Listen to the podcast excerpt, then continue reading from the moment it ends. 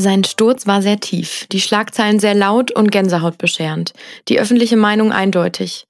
Vor zwei Jahren verlor Hollywood-Star Army Hammer über Nacht alles. Seine Filmprojekte, seine Frau und seine Agentur. Grund dafür waren Anschuldigungen mehrerer Frauen. Die Rede war von Gewalt, Missbrauch und Kannibalismus. Daraufhin hat er seine Karriere erst einmal beendet.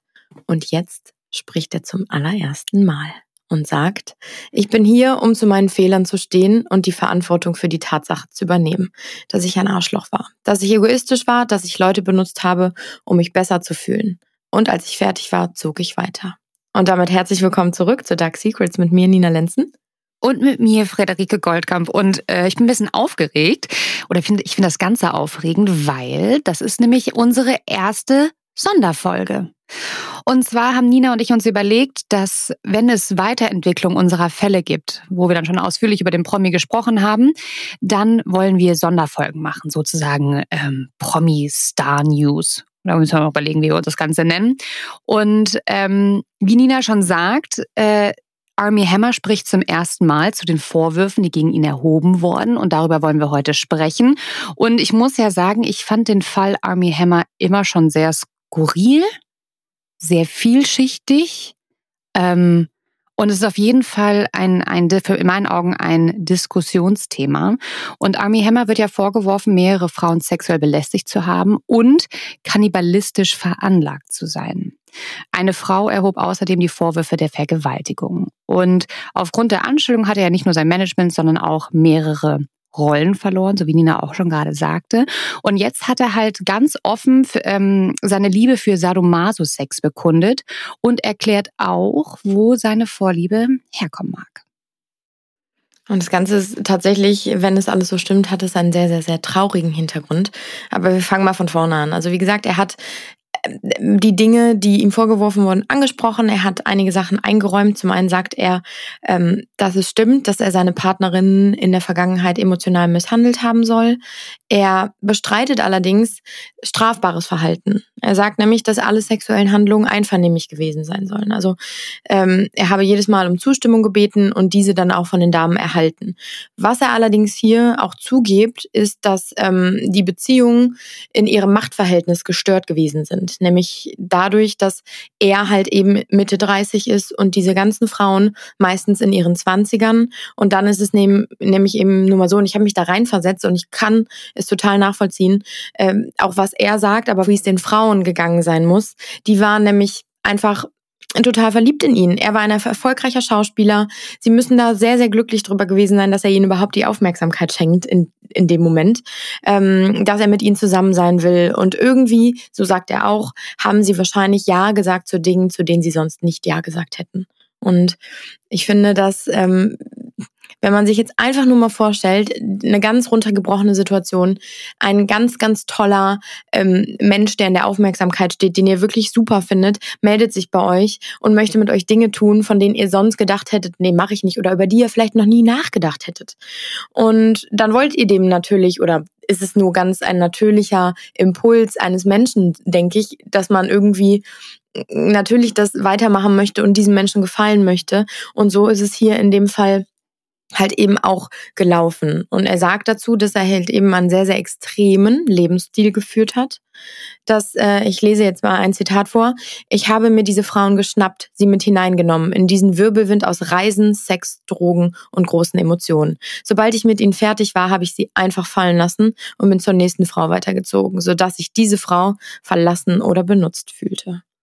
Und ja, eigentlich im Prinzip erklärt er genau das, was wir uns ja auch schon irgendwo gedacht haben. Absolut. Ähm, er sagt auch, dass er immer vorher, also dass er jede einzelne Sache vorher besprochen haben soll mit den Frauen und ähm, dass er sich niemand oder nie jemandem aufgedrängt hat oder Unerwartetes getan hat. Und ähm, das sei in seiner Wahrnehmung, und es ist ja auch so ein sehr wichtiger Bestandteil der BDSM-Welt. Aber da muss ich so ein bisschen widersprechen, weil wie du ja schon sagst, Nina, also was ich spannend und was ich auch gut von ihm fand, war, dass er halt gesagt hat, okay, das Machtverhältnis hat nicht gestimmt, das habe ich ausgenutzt. Ne? Das ist ja schon mal eine wichtige Erkenntnis von ihm. Aber trotzdem, dass er jede einzelne Sache vorher mit den Frauen besprochen hat, kann ich mir nicht vorstellen.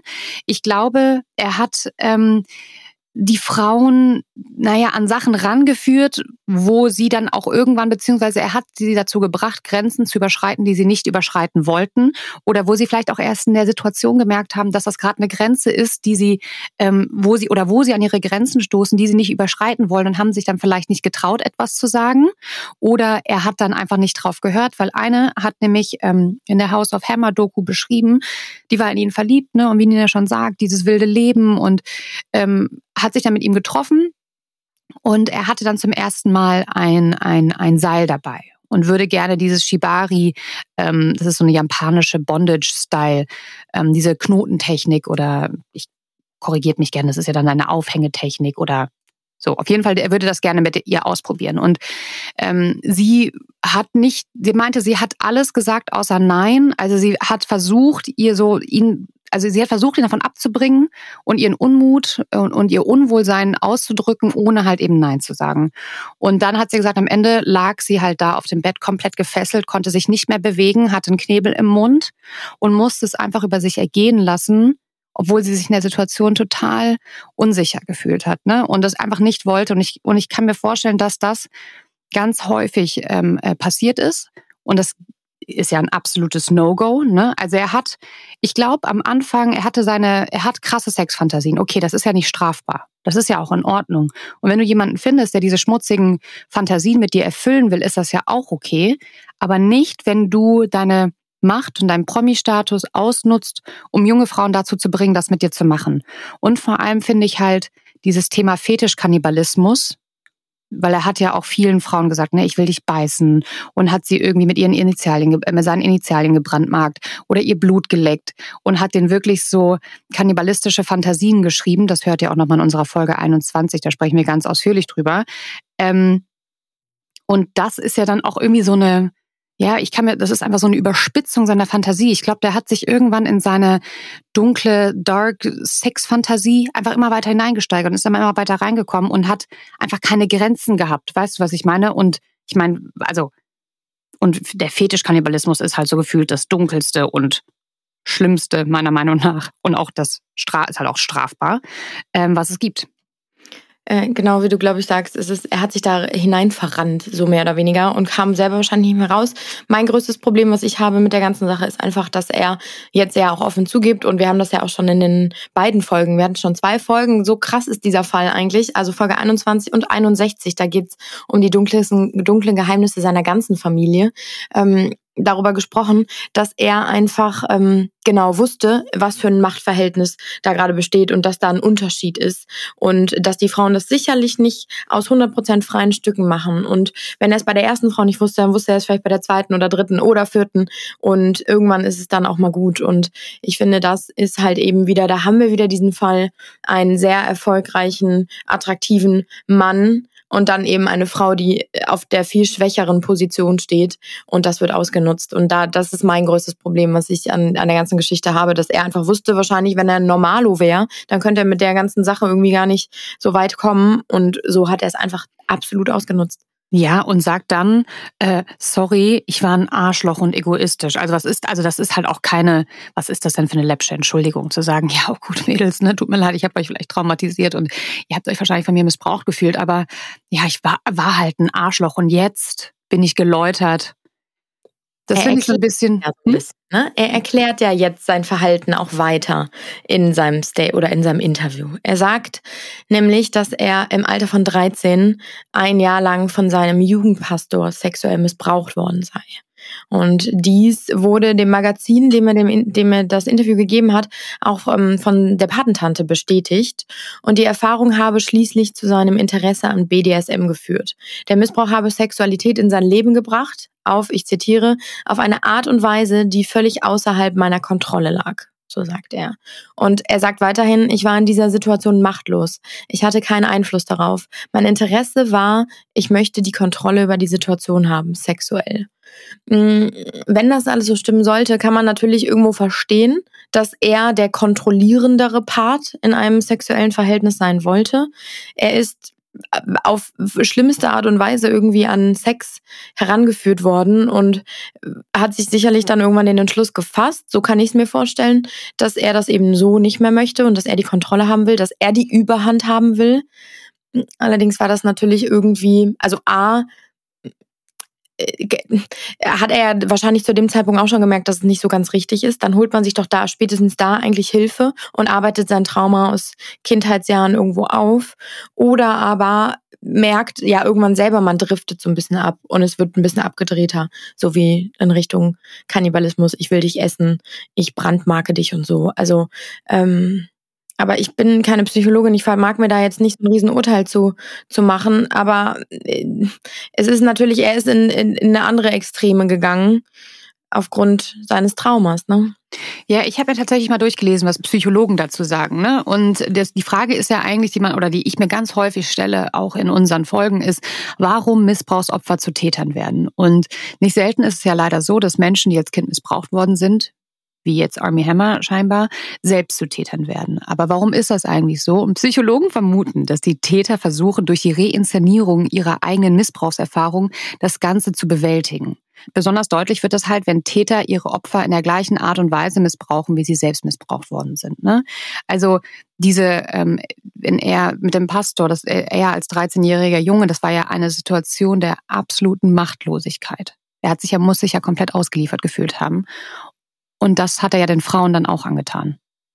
Ne? Und, ähm, und warum machen die das? Die Täter können dann halt das eigene Gefühl von Wertlosigkeit und Unzulänglichkeit und Verletzbarkeit in dem Moment halt irgendwie verleugnen, weil sie in dem Moment, wo sie ähm, ja, jemand anderen missbrauchen oder so, ne, ähm, sie halt dieses Gefühl von Mächtigkeit und Stärke und Potenz erleben und ihre ganze Schwäche und dieses Gefühl von Wertlosigkeit ist davon so ein bisschen überstrahlt. Und das ist natürlich jetzt auch nur ein Erklärungsansatz. Ne? Also Ursachen und Folgen von sexuellem Missbrauch sind natürlich vielgesichtig und wesentlich komplexer als jetzt den Erklärungsansatz, den ich euch rausgesucht habe. Aber ich finde, man kriegt da ähm, ein ganz gutes Bild davon, warum sich das so durch das Leben weiterzieht. Und bei Army Hammer ist ja dann auch noch der Fall, ähm, wenn das so stimmen sollte mit dem Missbrauch. Ich hinterfrage das deswegen so, weil okay, seine Patentante hat das äh, bestätigt.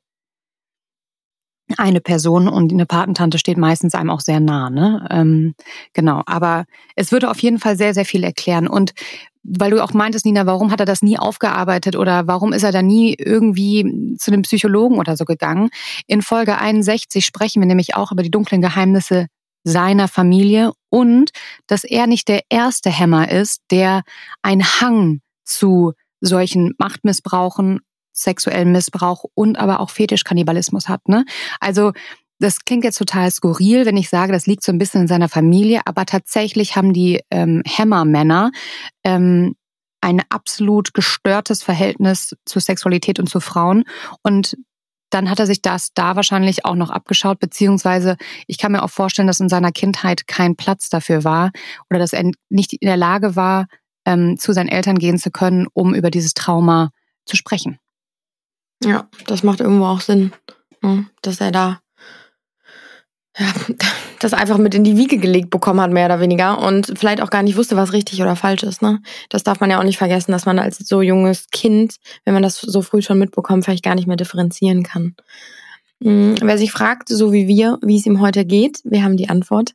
Er sagt nämlich auch, dass er heute, ungefähr zwei Jahre nachdem die Vorwürfe rausgekommen sind oder erhoben wurden, ein gesünderer und glücklicher Mensch sei. Er sei ausgeglichener und dankbar für seine Genesung. Und das Ganze war ungefähr im Februar 2021 und das war circa ein Monat nach der Veröffentlichung der Probleme. Da sei er in, im Meer vor den Caymans geschwommen und habe Suizidgedanken gehabt. Er sei einfach ganz weit rausgeschwommen und habe gehofft, dass er entweder ertrinkt, von einem Boot angefahren wird oder von einem Hai gefressen wird. Aber dann sei ihm doch irgendwo wieder klar geworden, dass er ja zwei Kinder hat, um die er sich kümmern muss, die auch an Land waren. Also da haben wir auch in der Folge drüber gesprochen, was machte er damals damals, dann nachdem die Vorwürfe erhoben wurden. Und er ging auf die Caymans, da hat er als Kind ein paar Jahre auch gelebt und dort hat er als Immobilienmakler gearbeitet, so vermutet man. und das sagt er dann eben auch, ähm, dass er dort als Immobilienmakler gearbeitet hat und eine Therapie gemacht hat, dass er nach eigenen Angaben bei einem Ex-Patienten, der ebenfalls suchtkrank gewesen sei ähm, und mit dem er sich angefreundet habe, bei dem würde er wohnen. Und er sei jetzt in der Lage, um für seine Kinder auf eine Art und Weise da zu sein, wie er es vorher nie war. Und auf die Frage, wie es wohl mit seiner Karriere weitergeht, sagt er, dass ihn wohl niemand einstellen wird, niemand ihn nochmal versichern wird am Set, dass ihn niemand kontaktieren wird, denn wenn man ihn einstellt, dann sind das Leute, die Missbrauchstäter unterstützen. Und er sagt dann auch, ähm, ein Zitat, das Feuer sei außer Kontrolle. Und ich finde, das, äh, ja, das zeigt so ein bisschen, wie, wie das mit diesem Fall ja irgendwie anfing, wie es weiterging. Also, ähm, so wie das ja so oft ist, zum Glück auch natürlich, wenn sich ein Mensch meldet, fühlen sich andere Opfer im ermutigt und das ist auch richtig so. Aber das tritt natürlich ein großes, großes, großes ähm, Rollen bringt es ins, ja, ein Stein bringt es ins Rollen, so wollte ich sagen. Und dann, äh, so sagt er eben, wird dieses Feuer immer größer und unkontrollierter. Und man kann es sich das nur vorstellen, wie das eben für die Person sein muss, die ähm, diese Vorwürfe eben sich konfrontiert mit denen sieht. Das ist natürlich äh, kaum zu bewältigen. Also wie soll er da jemals wieder rauskommen? Er wird in den Köpfen der Menschen, wenn es in ein paar Jahren hört man Army Hammer und denkt daran erstmal in erster Linie und nicht an seine seine Filme, die er gemacht hat, äh, an seine Leistung. Und das ist auch schon mal so ein bisschen meine Meinung vorweggenommen. Dieser Mann ist ähm, zu Recht natürlich auch, wenn das alles so stimmt und diese Vorwürfe wirklich zu 100 Prozent da irgendwie äh, ihre Berechtigung natürlich auch haben, dann ist es außer Frage, dass das ist, womit wir Army Hammer irgendwie auch verbinden. Ne? Ähm, das sollte man nicht vergessen. Ich finde es aber gut, dass er sich in Therapie begeben hat, endlich mhm. dann, dass er all diese Sachen aufarbeiten möchte und sich damit eben auch auseinandersetzt, dass er die, das würde ich dich gleich mal fragen, Fredi, was du, wie du dieses Interview findest, mm, was er jetzt gegeben hat. Aber ja, letzten Endes, ich glaube, er versucht, er versucht es jetzt richtiger zu machen. Nicht richtig, aber richtiger, glaube ich. Ich sehe das tatsächlich ähm, sehr ähnlich wie du, vor allem, weil man muss jetzt auch dazu sagen, er ist nicht verurteilt worden oder so. Ne? Also das sind halt, es steht Aussage gegen Aussage ähm, und auch die Screenshots, die 2021 auf Twitter aufgetaucht sind und auf Instagram auf diesem House of Effi-Kanal, sind nicht verifizierte Screenshots. Also ähm, man muss da immer so ein bisschen vorsichtig sein und äh, mutmaßen, Natürlich, ich glaube, dass was an der Geschichte dran ist, sonst würden nicht so viele Mädchen ähm, sprechen. Und natürlich, weil er ja auch jetzt zugegeben hat, dass er sie emotional missbraucht hat oder es eine Form von Missbrauch gegeben hat. Ähm, ich finde es auch gut, wie du sagst, dass er ähm, sich in Therapie begibt, dass er sich damit auseinandersetzt, dass er einen Weg der Besserung versucht zu finden. Ähm, ja, wie finde ich das Interview? Also ich finde es ich finde es gut, dass er seine Fehler, also dass er, dass er Fehler einsieht. Ähm, ich finde gut, dass er das reflektiert. Ähm, natürlich, ja, es also ich finde es ein bisschen schwierig, weil was mir so ein bisschen dieses, äh, ja, ich habe mich wie ein Arschloch verhalten und ich war egoistisch, das reicht mir nicht ähm, tatsächlich. Also mir reicht das reine Interview nicht. Und natürlich, wenn das auch stimmen sollte mit dem Pastor, das ist unvorstellbar. Ich das, also das ist ähm, unfassbar traurig. Ich frage mich bei solchen Sachen aber auch manchmal, warum braucht es diese Rechtfertigung? Seinerseits? Warum muss er das in die Öffentlichkeit tragen? Macht er das, ähm, um Mitleid zu bekommen, dass man sagt, oh Scheiße, ja, also das ist jetzt wieder diese ganz abgebrühte Boulevard, die aus mir spricht, ne? Also die, ich, das frage ich mich manchmal, mit welchen Hintergedanken, weil ich finde, er hätte auch das Interview geben können. Er hätte auch sagen können, ich habe totale Scheiße gebaut.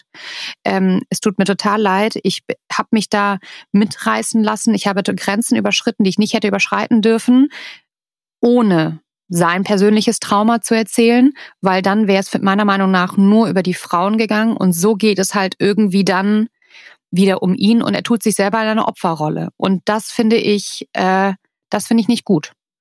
Ich abgesehen jetzt, also abgekoppelt von dem Trauma, was total schrecklich ist, ne? Ähm, und was mir wahnsinnig leid tut, dass er das erleben musste. Genau, das ist so ein bisschen meine Meinung dazu. Ich Mit der Meinung bist du, bist du auch nicht alleine tatsächlich. Also ich habe mal so ein bisschen rumgeguckt bei Twitter gestern noch und äh, die öffentliche Meinung versucht einzuholen und das kritisieren tatsächlich viele. Also A, natürlich klar, dass er das mit dem Pastor erzählt. Das kann eine Erklärung sein und er möchte sich gerne erklären. Das kann man ja irgendwo verstehen. Auf der anderen Seite auch, also dieser Fakt noch nicht mal so sehr, aber dann so Sachen wie, dass er noch erzählt, dass er sich äh, umbringen wollte oder, na, oder Suizidgedanken hatte. Das sind natürlich alles so Fakten, die, die in dem Fall nicht weiterbringen. Mhm. Aber ein ge schlechtes Gewissen hervorholen oder dass man denkt, oh Gott, und ich habe auch doof über ihn geredet und ja, jetzt klar. ist das irgendwie damit passiert und so. Und das kritisieren halt eben sehr, sehr viele Menschen im Internet, dass sie halt sagen, jetzt fängt er an, das Mitleid auf sich zu ziehen, zu wollen mit solchen, mit solchen Aussagen. Und das ist irgendwo nachvollziehbar. Ne? Also warum bringst du das wieder mit rein? Warum? Das hat damit nichts, nichts verloren. Das hat, hängt in keinem Zusammenhang. Ähm, entschuldige dich bei den Frauen, erkläre vielleicht, mhm. warum es so gekommen ist. Und danach ist aber auch gut. Also das aber auf der anderen Seite fällt es mir dann aber auch schwierig, wenn ein Mensch so, so etwas von sich offenbart. Ne? Ähm, das sind ja zwei wahnsinnig schlimme Dinge ähm, und traurige Dinge, fällt es einem schlagartig unglaublich schwierig, finde ich, ähm, darüber zu urteilen. Also ich kann, man kann, also ich möchte auch nicht mehr darüber urteilen. Das ist, äh, das geht zu weit. Damit, weißt du, was ich meine? Das ist irgendwie so, der hat damit eine, ähm, eine immer einen emotionalen Schutz um sich geschaffen. Er hat sich damit so ein bisschen unangreifbar gemacht, meiner Meinung nach. Mhm. Vielleicht aber auch, damit das nicht so weitergeht, weißt du? Weil ähm, ich glaube, jetzt mal unabhängig davon, ich möchte das gar nicht werten, stimmt das alles, was ist genau passiert und so, da haben wir, glaube ich, ausreichend drüber gesprochen und meine Meinung ist eigentlich auch klar, ich glaube diesen Frauen. Ähm, aber was, das macht natürlich auch etwas mit dem Täter, sag ich mal. Ne? Also wenn du, wenn du jahrelang irgendwie damit konfrontiert wirst und äh, im Prinzip deine ganze Reputation verlierst, du verlierst deinen Job, du verlierst deine Familie, all das, sicherlich ist das auch äh, auf ihn eingeprasselt wie, wie sonst was, wie Bombenschläge. Und das macht ja auch was mit der Psyche eines solchen Menschen. Jetzt mal unabhängig natürlich. davon, wie abgebrüht der vielleicht ist. Und äh, da ist natürlich dann irgendwo, vielleicht will er sich einfach erklären, er will vielleicht einfach auch zeigen, welches Ausmaß das für ihn irgendwie gebracht hat. Auf der anderen Seite, gut, es ist, also um das jetzt mal so, so salopp runterzubrechen, ist auch ein bisschen selber schuld. Ne? Ja, ich wollte gerade sagen, tu nichts Böses, tu anderen nichts Böses und ähm, weißt du, was ich meine? Okay, mhm. Sagt ihr uns doch mal, was ihr davon haltet. Schreibt uns gerne auf unserem Instagram-Account äh, Dark Secrets, der Podcast. Folgt uns, diskutiert gerne mit und vor allem sagt uns, wie ihr das findet in unseren Sonderfolgen. Ja. Ob ihr das genauso aufregend findet wie wir. Und dann möchte ich noch einmal kurz Werbung machen für Folge 21, weil da sprechen wir über das Fetischkannibalismus. Und ähm, das hat mich immer so ein bisschen, das hat mich wirklich interessiert. Und ähm, es gibt ja einen ganz besonderen Fall und über den sprechen wir auch in Folge 21 und das ist der, der Fall von Armin Maivis. Und sein Fetisch ist ja das Fleisch von Männern, aber ganz wichtig, im beiderseitigen Einverständnis vereinbarte er damals mit Bernd Brandes, dass er ihn sich einverleiben dürfe. Und darum geht es halt auch bei diesem Fetischkannibalismus. Es geht um diese tiefe Bindung an einen Menschen und die, dass sie so tief geht, dass du sie sogar besitzen möchtest und in dir aufnehmen möchtest und dass die Person dann in dir sozusagen weiterlebt. Auf jeden Fall Ach. ist das strafbar. Armin Malvis wurde wegen Mordes verurteilt. Trotzdem ist der Fall, finde ich, ähm, äußerst spannend. Hört rein, Folge 21. Und wie gesagt, wenn ihr wissen wollt, wie verrückt die ganze Familie Hammer ist, hört Folge 61. Also dann entlassen wir euch in den Tag. Bis bald, wir freuen uns. Ciao.